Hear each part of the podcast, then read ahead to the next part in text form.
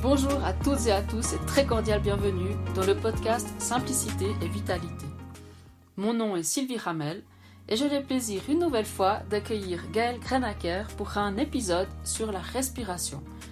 Ces différents épisodes ont lieu dans le contexte de la série 10 jours Simplicité et Vitalité, un programme atypique à 360 degrés dans lequel j'ai le plaisir d'inviter un certain nombre d'intervenantes et d'intervenants sur différents sujets pour plus d'informations, je vous invite à rejoindre la page du site internet www.cuisinevégétale.com.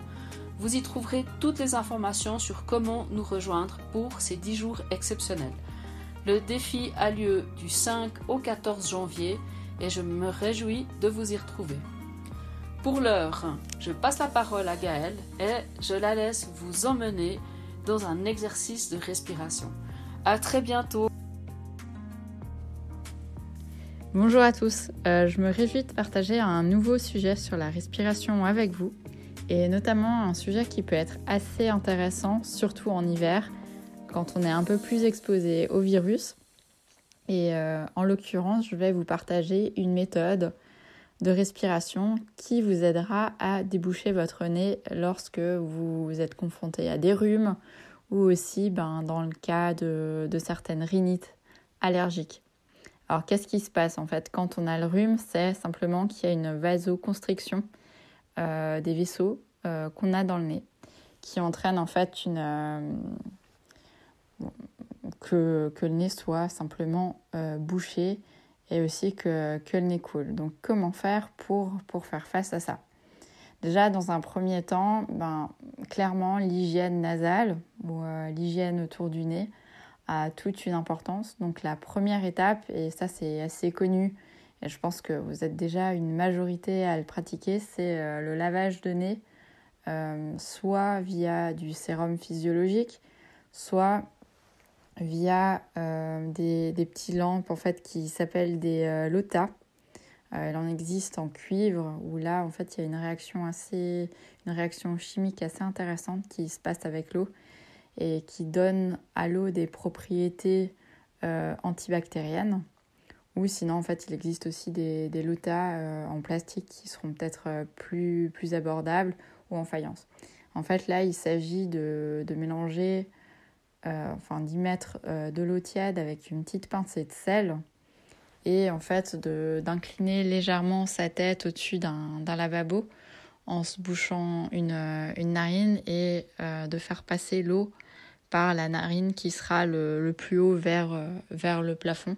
Et là, en fait, on laisse simplement passer l'eau dans l'autre narine pour nettoyer le nez et on se euh, mouche vigoureusement. Donc ça, c'est vraiment en ce qui concerne euh, l'hygiène du nez, mais on n'est pas encore dans la respiration en soi. Donc une fois qu'on a pratiqué cette, cette technique-là, ou même si vous n'en avez pas l'occasion, vous pouvez passer à la technique respiratoire.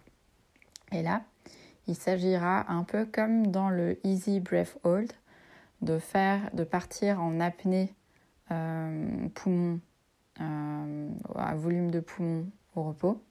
Dire on va prendre une inspiration, on va relâcher l'air euh, pour arriver dans une position de repos et en fait on va se boucher le nez. Idéalement en fait à partir de cette position là vous pouvez commencer à marcher.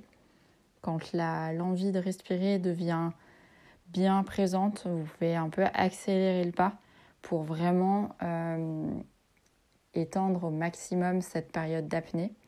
Et quand vous arrivez au maximum de ce que vous pouvez tenir, vous inspirez l'air à nouveau par le nez. Et là, c'est super important en fait d'avoir cette inspiration qui se passe par le nez.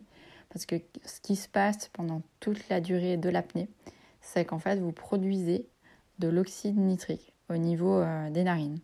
Et l'oxyde nitrique que vous produisez a une action vasodilatatrice sur les vaisseaux. C'est-à-dire qu'en fait, euh, l'air va réussir à mieux passer.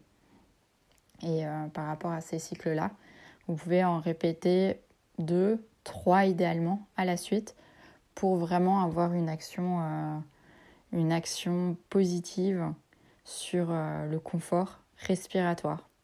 Donc ça peut aussi bien être au réveil que euh, peut-être le soir avant de vous coucher pour, euh, pour mettre le maximum de chances de votre côté pour passer une bonne nuit.